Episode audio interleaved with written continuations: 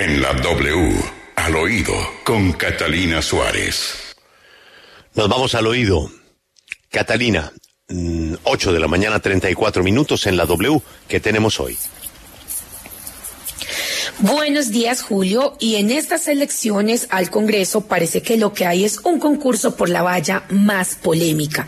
Por eso hoy arranco al oído con el top 10 de las vallas más polémicas de estas elecciones. La primera de la que tanto se ha hablado, que es la de Catherine Miranda, la candidata a la Cámara de Bogotá por el Partido Verde. Su valla tiene un mensaje que dice que no nos abudinen el país. La segunda la de Holman Morris, el candidato al Senado por Fuerza Ciudadana, dice 100% anti-uribista. La tercera no debería ser polémica, menos en el siglo en el que estamos, pero bueno, en este país aún lo es. Gabriel Santos, el candidato a la Cámara de Bogotá por el Centro Democrático, sacó la semana pasada una valla que dice, una derecha diferente no se mete en la cama de la gente. En el puesto número cuatro, la de la candidata al Senado, Angélica Lozano, que le sube un poquito el tono. Y repito textualmente lo que dice la valla. Con estos hijueputas no se puede hacer nada. Conmigo sí. Habrá que preguntarle a la candidata si eso incluye a los alcaldes. Quinto lugar, la que molestó tanto al pacto histórico, la valla del representante y candidato al Senado, Eduardo Rodríguez, que tiene un mensaje corto y claro, paremos a Petro.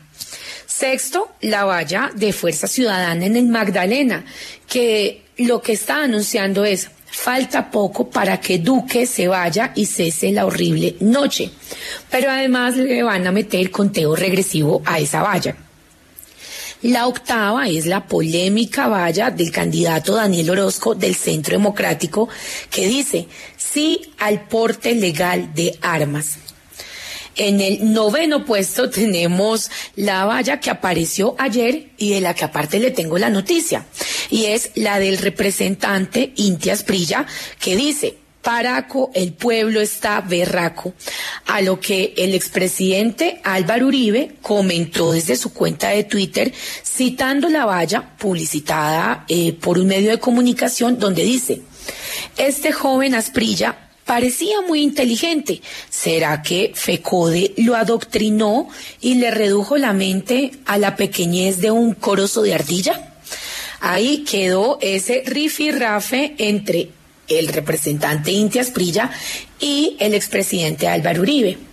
Y en el top 10, lo que nos acaba de contar Ana, y es que la que tiene a muchísimos con envidia es la candidata Sondra McCollins Garvin, que sorprendió a las 11 de la mañana de ayer en Nueva York porque apareció en una de las pantallas en el Times Square y se observó toda su transformación muy producida eh, como un robot. Esta pantalla les cuento que tendrá una duración de 24 horas.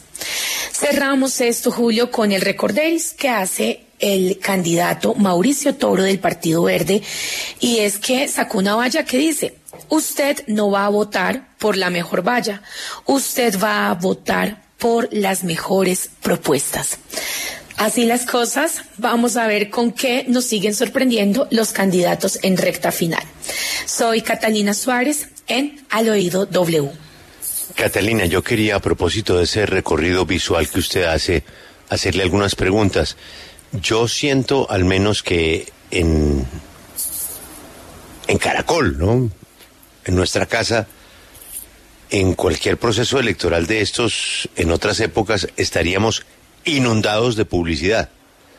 Y yo he sentido de muchísima discreción la pauta publicitaria en esta casa. Yo no sé en el resto.